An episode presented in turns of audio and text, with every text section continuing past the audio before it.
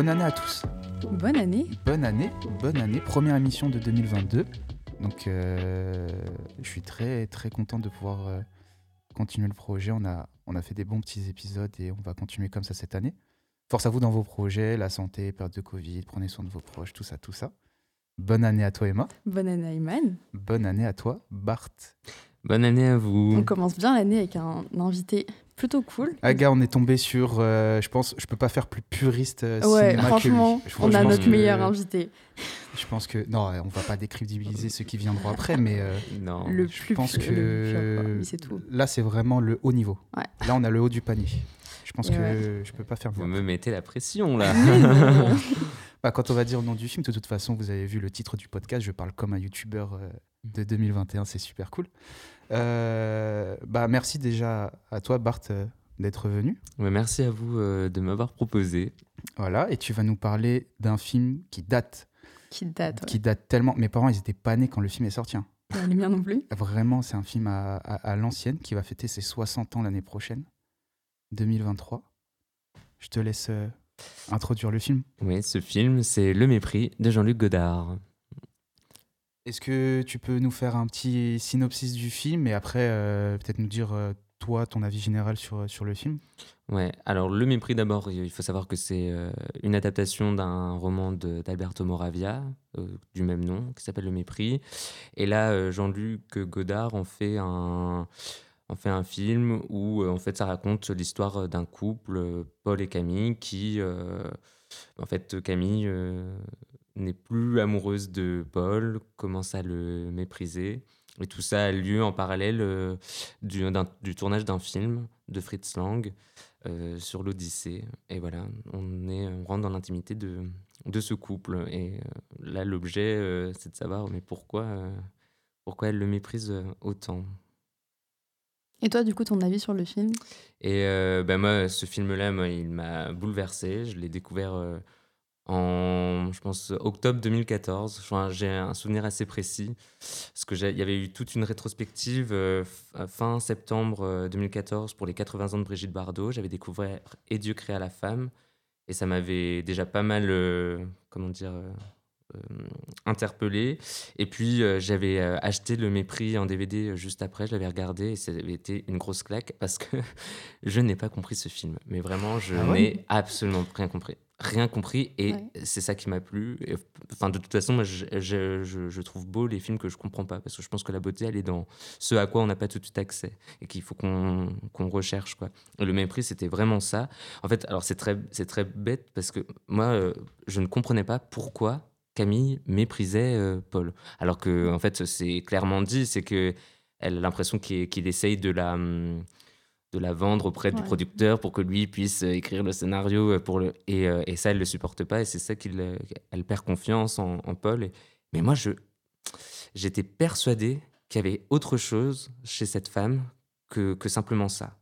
Et, et là, je, et je le regardais, je le regardais, je le regardais en me disant, mais qu'est-ce qu'elle a, cette Camille? Enfin, j'avais vraiment besoin de... J'avais l'impression qu'il y avait autre chose. Et je pense que c'est aussi lié à la musique de, de Leroux. Tout ce thème qui revient sans cesse, qui revient sans cesse. Et là, je me disais, non, mais il y a, il y, a, y a autre chose, quoi. Et du coup, moi, je me suis mis un peu en quête de ça. Et il faut savoir que ben, aujourd'hui encore, je ne, je ne sais pas. Et ça, c'est ce qui fait que ce film-là, c'est mon, je pense, mon film préféré. Si je devais en choisir qu'un, euh, il y en a beaucoup que j'aime, mais ce serait celui-ci, quoi. J'ai, euh, vraiment adoré. Puis c'est magnifique, hein. là, les paysages, euh, ce qui se dit aussi de, de l'humain, euh, vraiment. euh, parce qu'on dit que Jean-Luc Godard n'est pas forcément le, le réalisateur qui, qui va le plus dans l'humain, mais moi je trouve qu'avec le mépris, euh, si justement. Mais ça t'a donné envie de. bah, comme c'est une adaptation d'un roman, ça t'a donné envie d'aller lire le livre? Ouais, effectivement, j'ai lu euh, la version originale, enfin le, livre original euh, d'Alberto Moravia.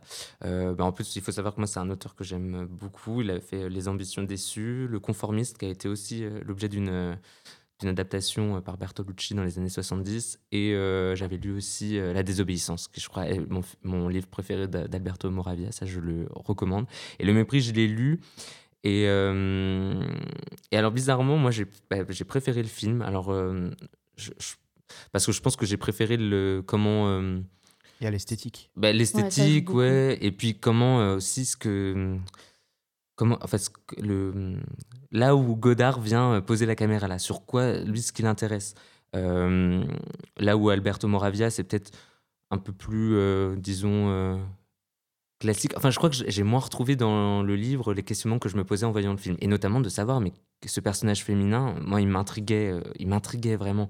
Et j'avais moins ça dans le, dans le livre. Mais après, c'est peut-être aussi le fait que je l'ai lu après avoir vu le film. C'est peut-être Ouais, euh, pour ça. C'est- C'est c'est souvent ça quand tu découvres euh, une version et après tu découvres une autre juste après, tu as tendance à préférer la première version. Puis là, la mise en scène fait, enfin, joue beaucoup aussi. T'as beaucoup de scènes. Le film, il est vraiment Le très très beau. magnifique. Et la musique, ça, pareil, comme tu disais, ça joue énormément. Et dans la mise en scène, il y a plein de moments où on voit que, que Paul, il est effacé. Après, c'est Camille. Après, il y a plein de. Après, il y a une scène où c'est un peu un, un jeu de ping-pong. Ouais. Et il y a énormément de, de choses comme ça que dans un livre, tu n'as pas. Donc, forcément, euh, tu te poses plus de questions devant le film que devant, que devant le livre.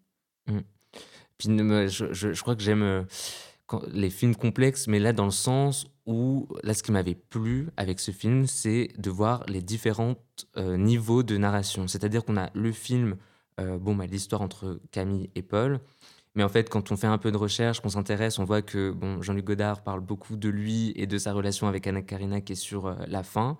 On a aussi du coup l'appel à la mythologie avec Ulysse et Pénélope. Et, euh, et puis après, bon, moi je pense qu'il y a tout ce truc aussi autour de la figure de Brigitte Bardot, qui était quand même à l'époque une euh, euh, très C'était pas le premier choix. hein. J'ai fait des recherches juste Non. après le film et c'était euh, peut-être même le troisième ou quatrième choix, Mm. euh, je crois, pour, pour cette actrice. Ouais, à la base, c'était euh, Kim Novak qui devait. Voilà. parce que c'était. En fait, comme il était. euh, il avait là du budget. C'est le premier film où on lui disait Bon, alors là, t'as des sous. Le seul truc qu'il faut que tu fasses, un travail d'adaptation. On lui avait donné plusieurs livres et il avait lu Les Ambitions déçues de Moravia. Il avait bien, il avait bien kiffé. Et là, il s'est dit Bon, bah, le mépris, why not, quoi. Et euh, comme il avait des sous, il s'était dit bah, ca- casting américain euh, à l'international. Et, euh, et je sais pas, euh, en revanche, pourquoi ça ne s'est pas fait.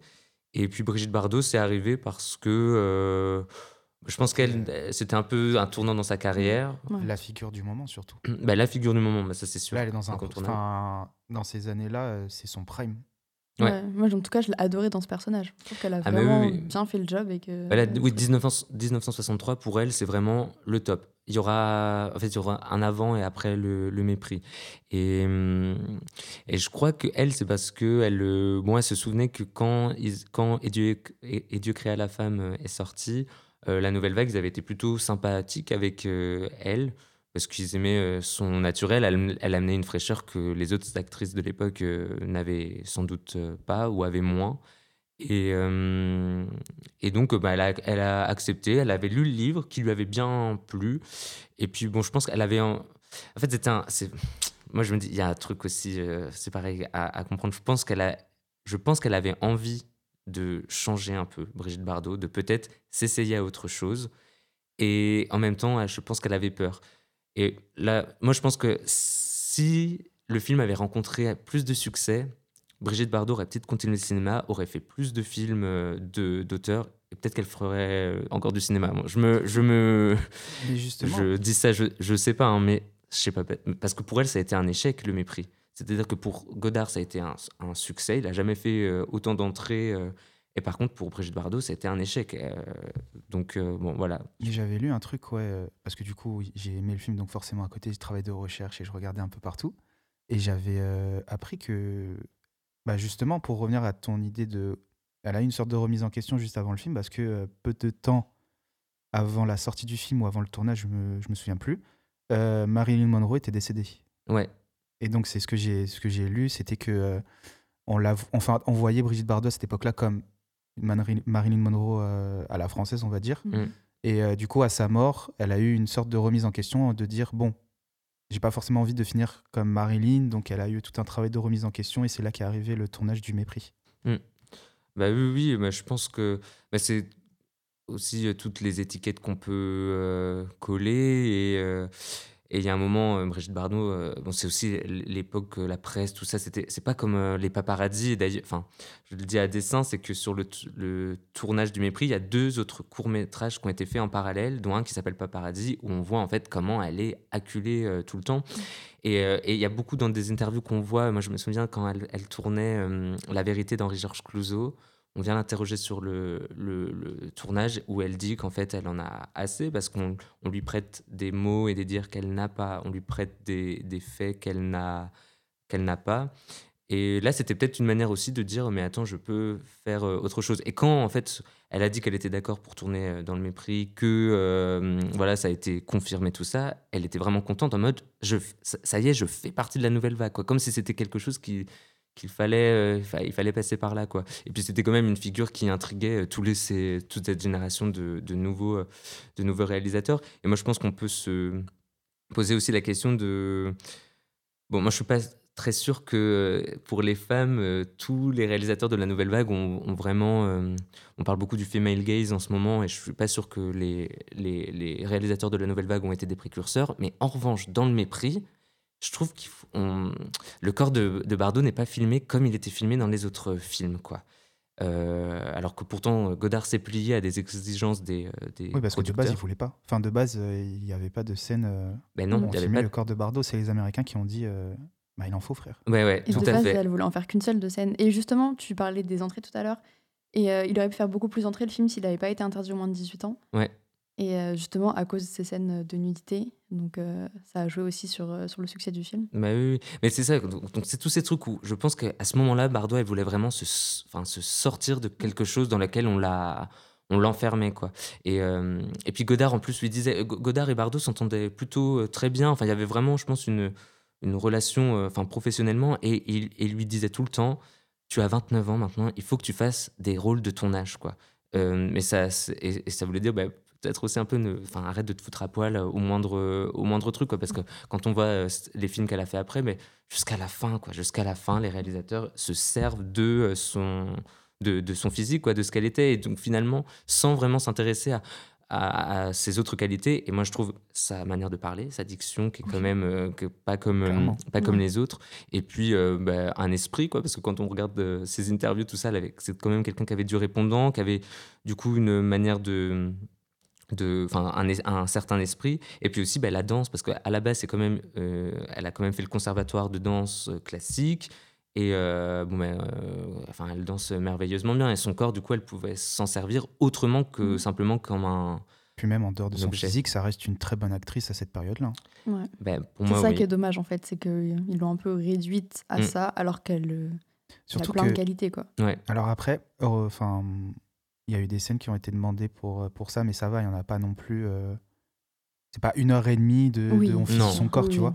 Et même, il y avait un truc, parce que, par exemple, tu parlais de de la nouvelle vague et du fait que, entre guillemets, on va dire, il y a eu un, respect de la femme, etc. Bon, c'était pas non plus. Euh, mm. Tu vois, c'était, c'était une, ancienne époque, on va dire.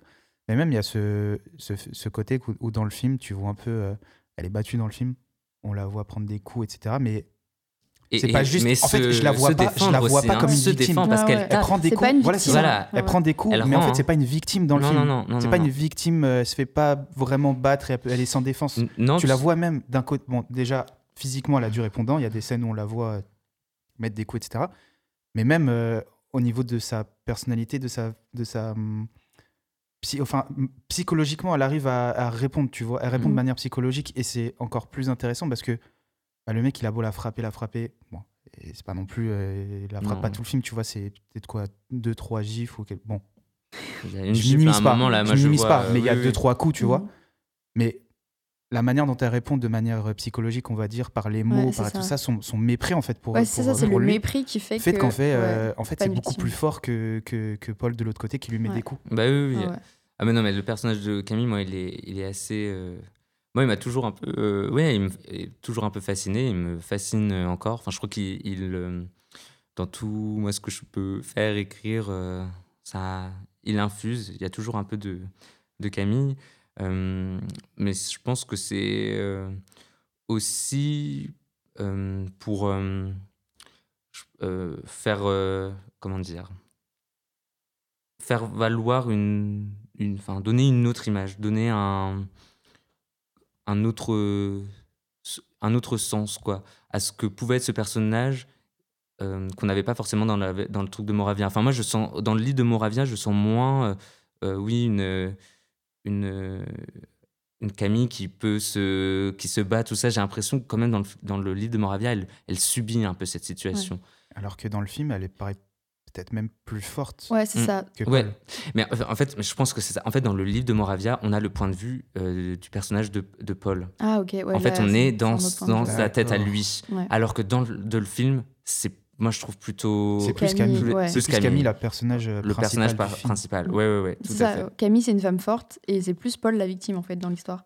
Bah, Enfin, c'est- plus lui, voilà, c'est plus lui en qui fait. subit ce, ce- ce mépris euh, qu'il ne comprend pas lui-même. En fait, par contre, paradoxalement, moi, je me sens plus à la place de Paul. En fait, quand je regarde le film, Ouais. je, suis, je me sens à la place de Paul. Bah, C'est-à-dire je que moi pense non plus, que- je ne comprends pas. Je mais pense que c'est parce euh, que je pense que c'est parce que euh, je pense qu'on le regarde aussi à notre époque aujourd'hui où les films ont beaucoup plus évolué, les raisons sont beaucoup plus complexes à certaines euh, dans certaines situations les raisons sont beaucoup plus complexes et c'est vrai que quand tu t'arrêtes juste au truc de euh, Camille méprise son mari parce que Mhm. eh ben il l'a enfin, le fait dans le film c'est il l'a laissé aller dans la voiture du producteur et lui prend un taxi c'est pas grave quand tu regardes le film, tu dis ouais bon, la raison elle est un peu, elle est un peu stupide, tu vois. Et tu te mets plus du côté de Paul en disant ouais bah tu la méprises mais pour rien en fait, Mm.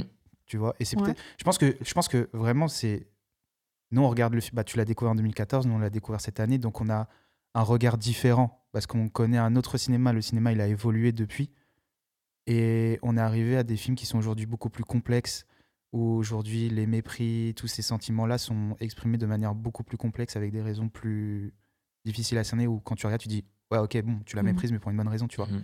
C'est Ouais. comme euh, c'est comme à la fin du film quand les deux personnages euh, meurent. Ouais bon, euh, tu regardes la mort, tu dis bon par rapport à ce que tu tu tu as regardé aujourd'hui, toute la culture que tu t'es faite entre temps, tu dis ouais bon la mort elle est un peu Qu'est-ce qu'ils foutent au milieu d'un camion, tu entre deux remorques et tout, c'est, elle est nulle la mort, tu vois. Ah, et enc- alors là, tu vois, là, je suis pas tout à fait d'accord, justement. Alors, déjà, pour le, côté, le, mé- le, mépris, euh, moi, je trouve que justement, le fait que ce soit un- une raison qui paraît si banale qu'elle le méprise, je trouve que c'est ça qui vient justement complexifier le truc. C'est que Bah, moi, je me coup, suis dit, mais toi, c'est que attends, toi, il, faut- il y a autre chose, quoi, tu vois. c'est exactement ce que toi tu te dis. Si on s'arrête juste à euh, oui, il a laissé prendre la voiture du collier à mépris, tu te dis c'est un peu débile. Et en fait, c'est tellement débile que dans ta tête, tu te dis mais en fait, il y a autre chose. Mais il y a autre chose. Ah ben moi, je suis, mais moi, il je a- il suis a persuadé qu'il y a autre chose. Mais Il a c'est bizarre chose. parce que vous, vous mettez à la place de Paul, mais moi, je me mets, quand j'ai vu le film, je me mettais beaucoup plus à la place de Camille. Ouais. Et, euh, et du coup, j'ai pas compris non plus la raison. Parce que, ok, la raison en surface, on la comprend. Mais l'autre raison, je sais pas ce que c'est. J'ai pas réussi à comprendre non plus. Mais Camille, je la comprends sur plein de trucs. Et je me dis, ouais, ok, bah, t'as raison, tu vois. Mm. Et du coup, vu que vous vous mettez à la place de Paul, c'est un point de vue différent aussi. C'est notre manière de, de voir le film. Bah.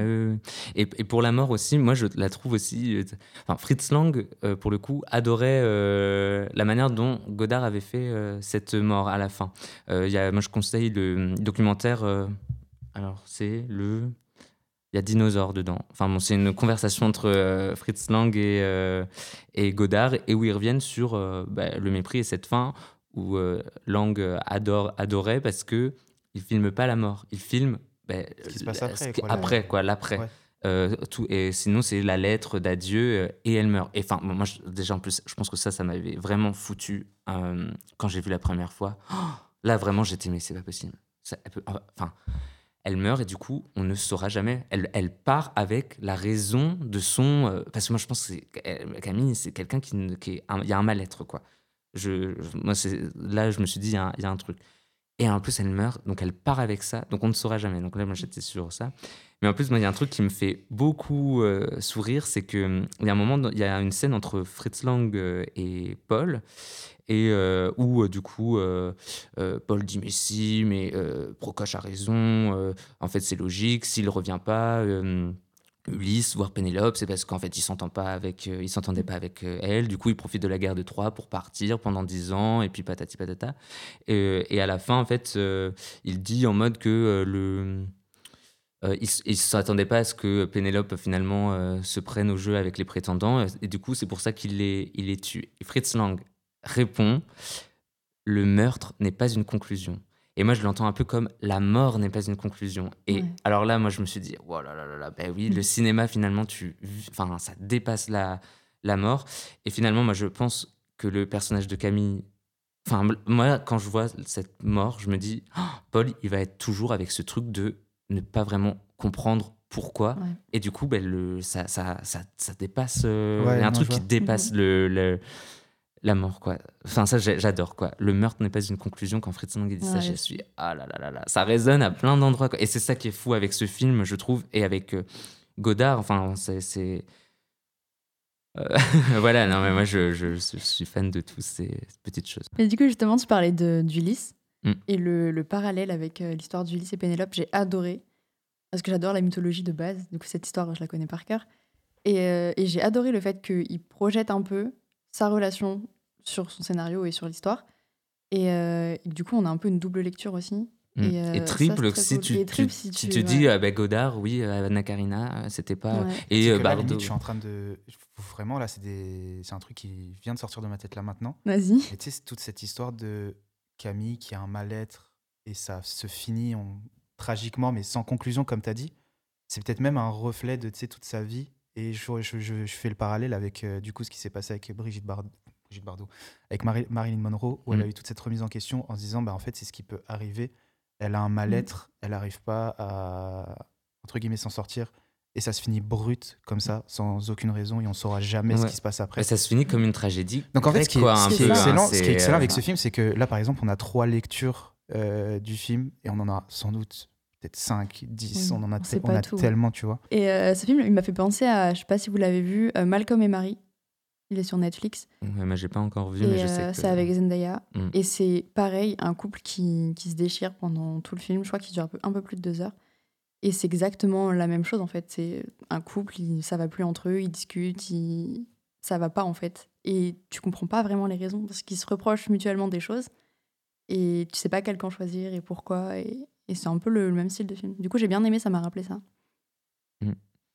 Bah, de toute façon, je pense que hum, on dit euh, les, les grands thèmes, euh, c'est euh, soit l'amour, soit la guerre. Et quand tu mêles les deux, moi, c'est forcément euh, épique, quoi.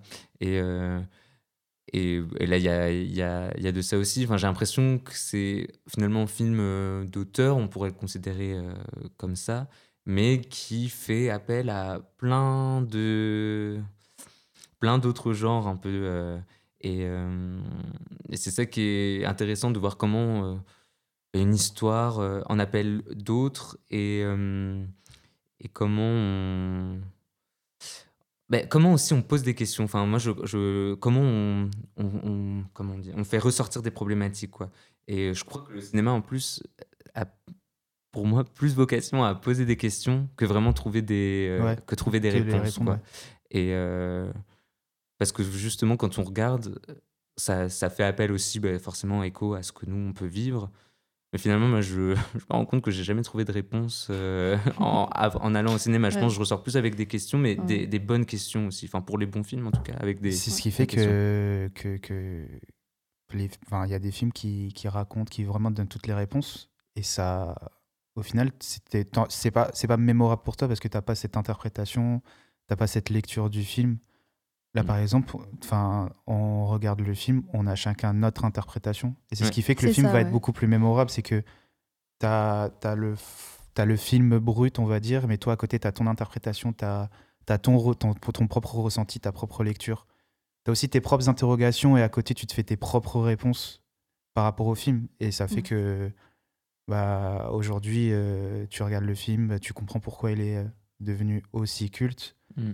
Et que c'est un film qui va, qui, va, qui va rester mémorable, même je pense pour les générations futures qui vont découvrir du coup ce cinéma-là. Et il faut le découvrir. hein. Moi, je le recommande. Ah, franchement, je le conseille. Ouais, Mm. franchement, il était vraiment bien. J'avais déjà vu des extraits euh, en cours, mais je l'avais jamais vu en entier. Du coup, là, je l'ai vu en entier pour le podcast. Et c'est vraiment une bonne surprise. C'est un très bon film. Pour ceux Mm. qui disent euh, le cinéma français c'est nul, bah non, il Bah non, existait un coup, cinéma bah, français ouais. qui était, euh, qui était vachement bien.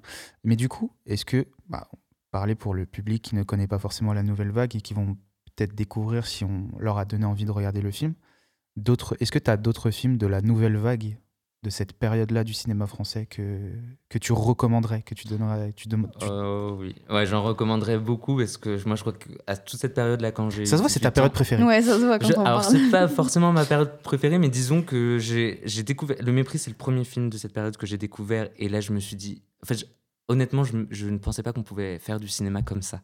C'est et, et, et, là, moi, il y, a quelque chose qui s'est ouvert. Enfin, il y a vraiment pour moi des frontières qui, qui, se, qui ont disparu et un champ des possibles qui s'est ouvert pour moi dans, dans la manière de, de, pouvoir faire quoi.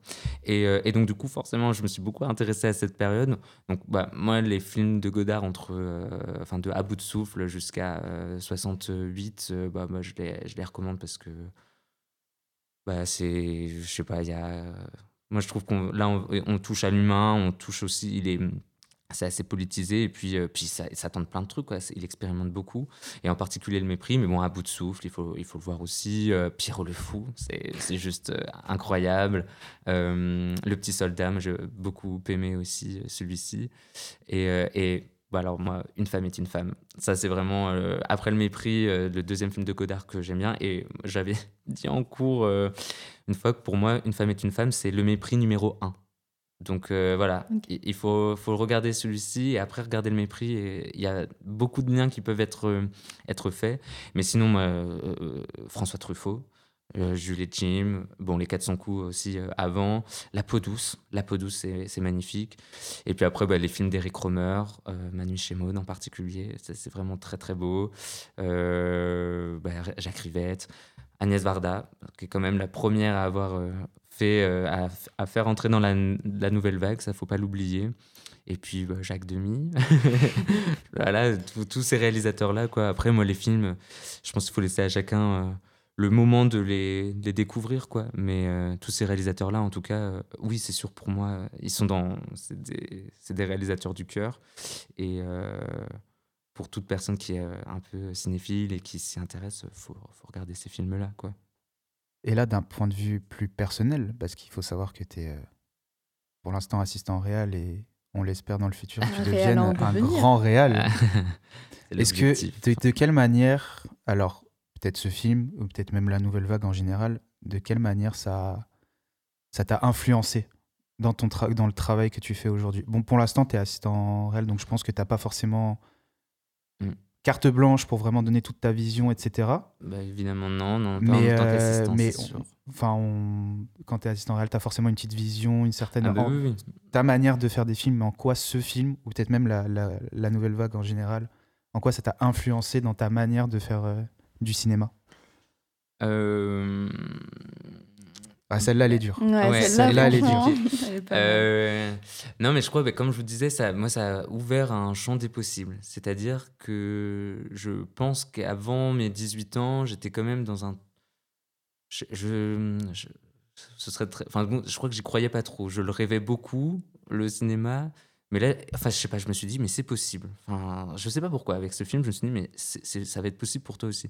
Mais je pense que c'est parce que je me suis laisser la possibilité d'écrire les histoires que j'avais que j'avais envie sans euh, comment dire sans être euh, sans avoir peur des références que j'avais enfin comment dire de, de m'inspirer d'autres choses quoi euh, en fait je, me suis dit mais en fait c'est normal de s'inspirer de de, de, bah, de, ce qu'on vit mais aussi de, choses que l'on voit que l'on lit parce que là c'est un travail d'adaptation et puis le fait de parler de d'appeler euh, les mythes, tout ça. Donc je pense déjà au niveau de, de tout ce qui est écriture, là, moi, ça m'a libéré de quelque chose en disant, mais euh, voilà, écris ce que tu ressens, quoi. Vraiment, va. Ouais, t'es pas forcément influencé par euh, une parole extérieure ou une envie de, de dire, donne plutôt cette référence qui est plus connue, ou, par ben exemple. oui, et, et, aussi, en fait, même plutôt de dire, ah, mais attends, t'as telle référence là, ben Ok, mais vas-y, ah, que ça infuse dans en fait, chacun sa culture. Bah oui, voilà, Tant qu'on l'assume tous, chacun sa culture. L'assumer et, la faire fructifier parce que finalement, ça donnera toujours un sens différent. Parce que moi, la manière dont je sens quelque chose, ça va pas, ce sera pas la même que, que vous, que n'importe qui, quoi.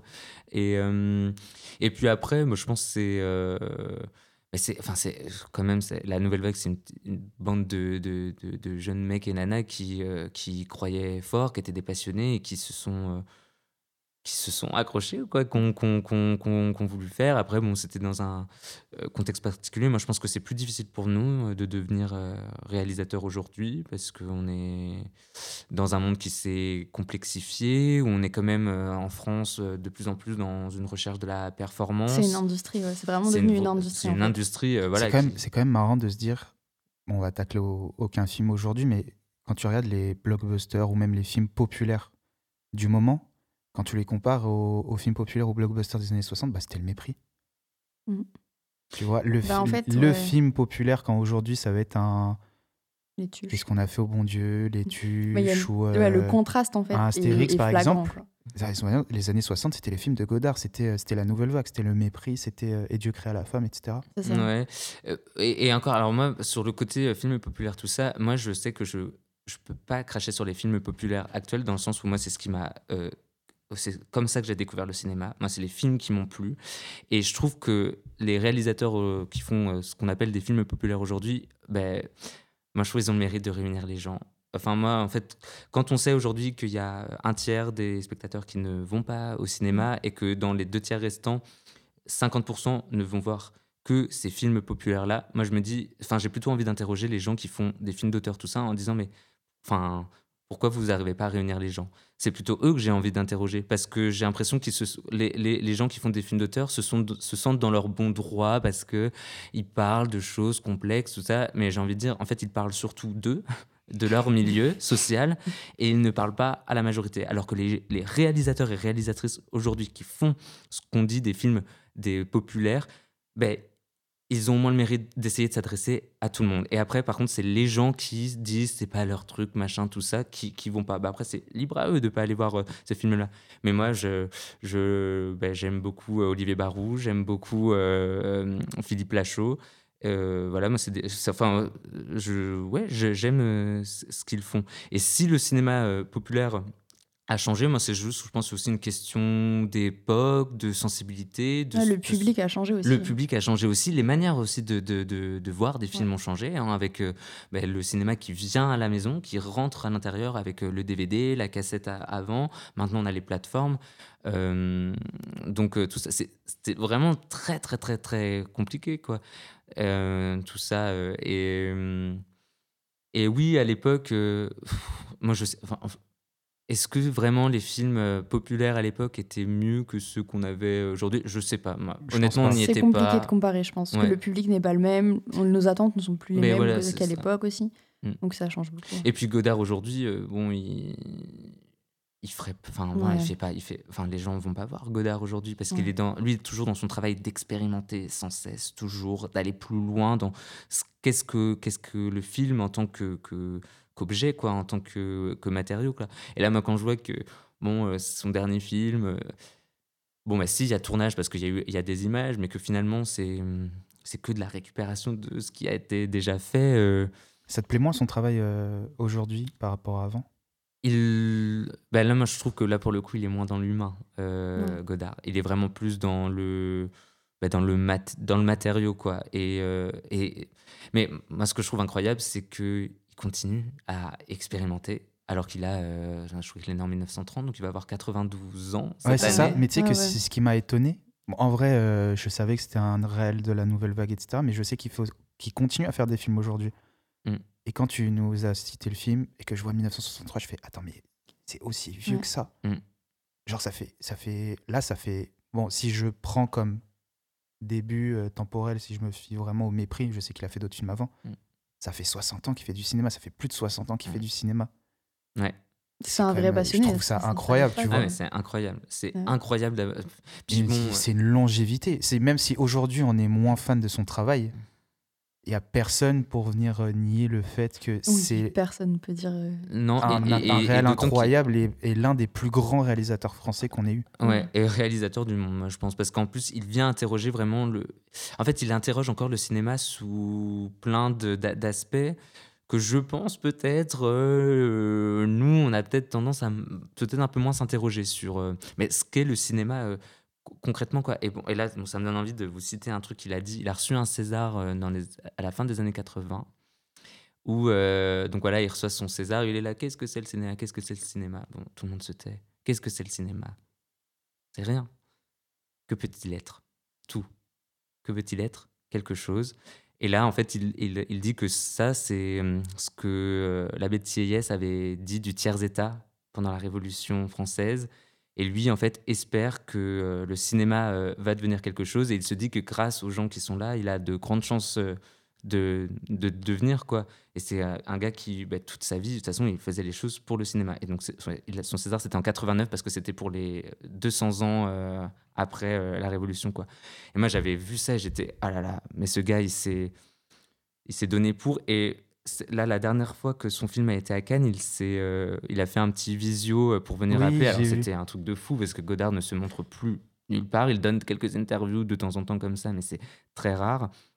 Et moi, j'avais trouvé très touchant parce qu'en fait, finalement, ce qu'il disait, c'est qu'il faisait du cinéma parce que ben, la vie lui faisait peur, quoi. Et que. euh, Enfin, c'était très touchant de voir que. Il avait l'impression de ne pas avoir réussi à, à vivre, mais qu'il encourageait en fait les gens quand même euh, à vivre parce que c'était. C'est finalement plus important que le cinéma, quoi. Moi, je trouve. Enfin, si j'ai la chance de devenir réalisateur euh, un jour, je On me hein. On te le souhaite. On te le c'est souhaite. très gentil. Mais euh, moi, je me sentirais chanceux dans la mesure où, ben, je, enfin, je, c'est, c'est tellement. euh, est-ce que ça, enfin, bon, c'est, j'en reviens à l'utilité de l'art, mais est-ce que ça sert vraiment le cinéma? Moi, je pense que oui, il y a une Oui. utilité à l'art, mais finalement, c'est, je, je vais pas sauver des vies, quoi, et euh, je vais pas, je vais pas, et, et du coup, je me dis, c'est une chance de, de pouvoir faire euh, un métier, un métier passion, en fait. hein. C'est, c'est vraiment, vraiment ça. S'il y a une, enfin, c'est pas, c'est pas vraiment une phrase célèbre, mais euh, il y a un truc que je me suis toujours dit, et même ça a été repris partout, quoi, que quand tu vas travailler pour faire un truc que t'aimes vraiment, tu vas pas au travail. Enfin, t'as pas l'impression de, de Bah travailler. Ah ouais. C'est une je trouve sur Insta, ça. Ah, je- Sur les ah, comptes motivation. Ah, les comptes motivation. Ouais. ouais. Mais ouais, je vois. euh, mais en fait, ben, en plus, ben, de toute façon, la notion de travail, c'est quelque chose qui vient de la, de la Révolution française, quoi, qu'on a, on a hérité de là. Et, et la Révolution française a amené la, la question du travail, euh, enfin, un côté négatif, quoi, euh, au, au- au travail, quoi. Une Mais, corvée. euh, ouais, une corvée, c'est ça. Un ouais. truc que t'as pas, t'es obligé de faire parce que t'es euh, obligé, ouais. t'as un loyer à payer ou quoi que ce soit. Euh, ouais, et du coup, qui s'oppose un peu à l'emploi, à la profession, à, à tout ça qui te. enfin, finalement, la profession, c'est presque plus être que, que, Mm. que faire, quoi. Mais euh, non, mais voilà, enfin, puis non, le, si on en revient au mépris, euh, moi, je pense que c'est quand même un film qui fait du bien parce qu'il parce qu'il interroge. Et moi, je trouve que c'est important de se poser encore des questions.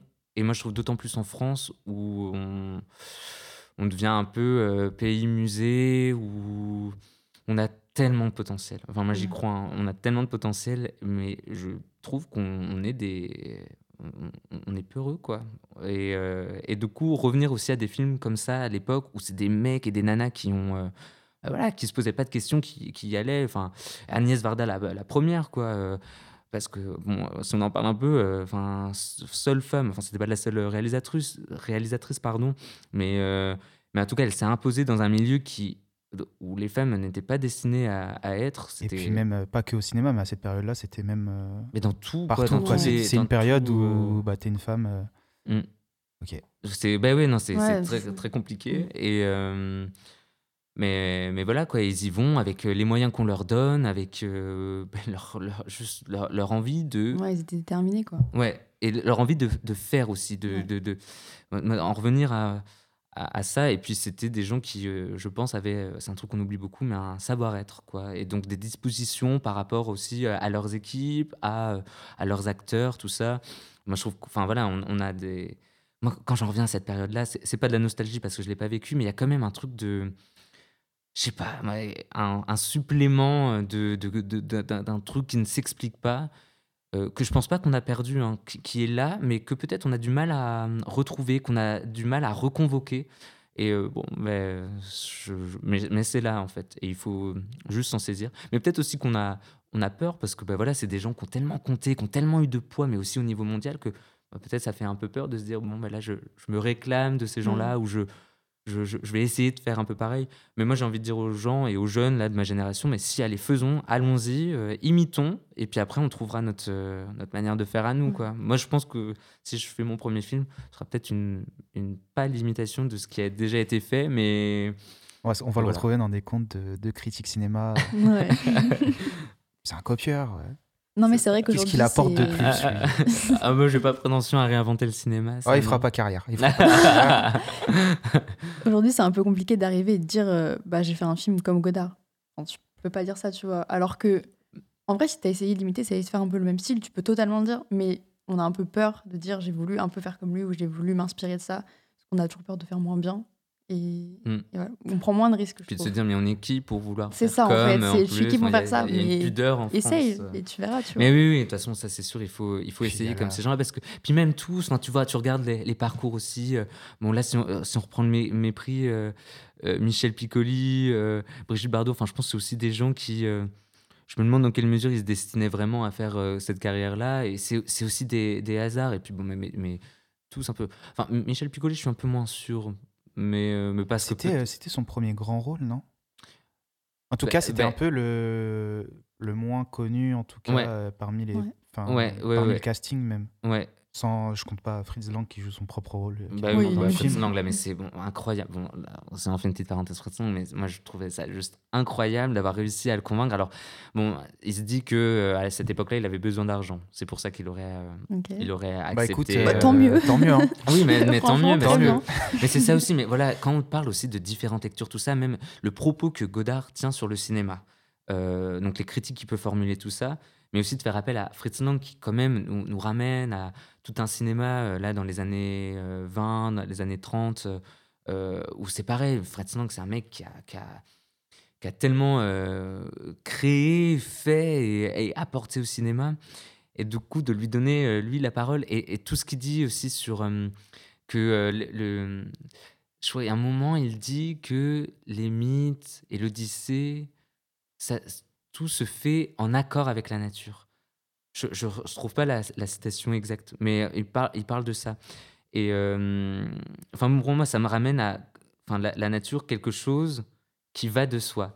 Et moi, j'ai l'impression que pour Fritz Lang, le cinéma, ça allait de soi. Quoi. Et Godard, il y a aussi euh, de, ça là-dedans. Et, euh, et ça, ça me, ça, ça me plaît bien. Ça me enfin, je trouve ça très touchant de voir Fritz Lang dans ce, dans Et ce surtout film. pour jouer son propre rôle. Ouais, il joue c'est son propre personnage. Mais c'est un hommage. hein. Il- là. Godard fait un petit hommage, veut rendre hommage à cette génération de réalisateurs qui l'ont, qui- enfin, avec lesquels il a été bercé. hein. Très cinéphile, euh, Jean-Luc Godard et, euh, et, et Fritz Lang, euh, Hitchcock, tout ça, parce qu'on voit aussi à la Cin- Cinecittà des, euh, des posters de, de vieux films. Euh, donc, euh, il se ouais, il réemploie tout ça, enfin, en tout cas, ou enfin, sans réemployer, il euh, fait hommage à, tout, à tous ces grands noms, quoi. Et, euh, et puis, oui, la Cinecittà, voilà, on est à Rome, euh, et l'Italie, on le sait, à l'époque, était quand même. enfin, là, dans les années 60, ça commençait à battre un peu de l'aile, mais avant, c'était C'était énorme. c'était les, enfin les euh, number one quoi, même presque meilleur que, que, que ce que les États-Unis pouvaient faire quoi. Tout Fellini, euh, Desica, euh, j'en oublie tellement de plein d'autres, désolé.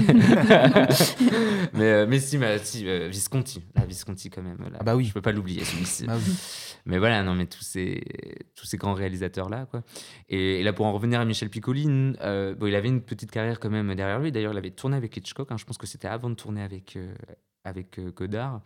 Et oui, c'est quand même le rôle qu'il a fait, mais qu'il a fait devenir le, le grand acteur qui- qu'il est devenu par la suite. Euh, voilà, bon, si vous voulez regarder les films de Claude Sautet, moi je vous les recommande parce que. Là, de toute façon, je pense que nos auditeurs et même nous, on a droit On a à une liste belle de liste. films incroyable. Ah oui, bah. Claude Sautet, là, pour les années 70, 80, jusqu'à 90. Faites c'est- c'est à attention voir. aux, aux lois etc. Parce que je suis pas sûr que ce soit sur les plateformes, tous les films. Euh, Il y a un très beau coffret Claude Sautet, euh, voilà, à la Fnac euh, ou ben ailleurs. allez à la Eh ben, Fnac. voilà, la Fnac. Et, euh, Le petit chèque, ouais. la Fnac, s'il vous plaît. Déjà, Amazon, on grattait. Mais je vais gratter tout à tous les épisodes. hein. Dès qu'on va citer une marque, non, je mais euh, Claude. Sautet, je suis en train de penser, si c'est toujours le cas, ça doit être sur Netflix. hein, les choses de la Je vie. pense que Netflix, oui. Parce qu'il y a une période. Oui. a avec période où il y a MK2, deux il y a dû avoir un partenariat Ouais. et du coup, euh, ouais, ouais, ouais. C'est un bon moyen pour euh, finir ce podcast. Eh ben, alors, moi, si ça vous dérange pas, j'aimerais terminer sur une petite citation. Fais-nous plaisir. Eh ben, Comment, plaisir. comment Bon, ne pas mieux Euh, finir Là, je viens de sortir euh, un livre, ça s'appelle L'avancée de cinéma, et euh, c'est un truc que j'ai dégoté euh, donc sur le mépris. C'est un truc Oh. qui était sorti à l'époque. Euh, Enfin non, mais non, parce qu'il est sorti en 92. Donc non, c'est un truc. voilà, Martin Amy. Non, mais c'est un truc qui a dû être sorti euh, après pour, euh, bah, pour parler du film. Et là, moi, j'ai réussi à trouver ça.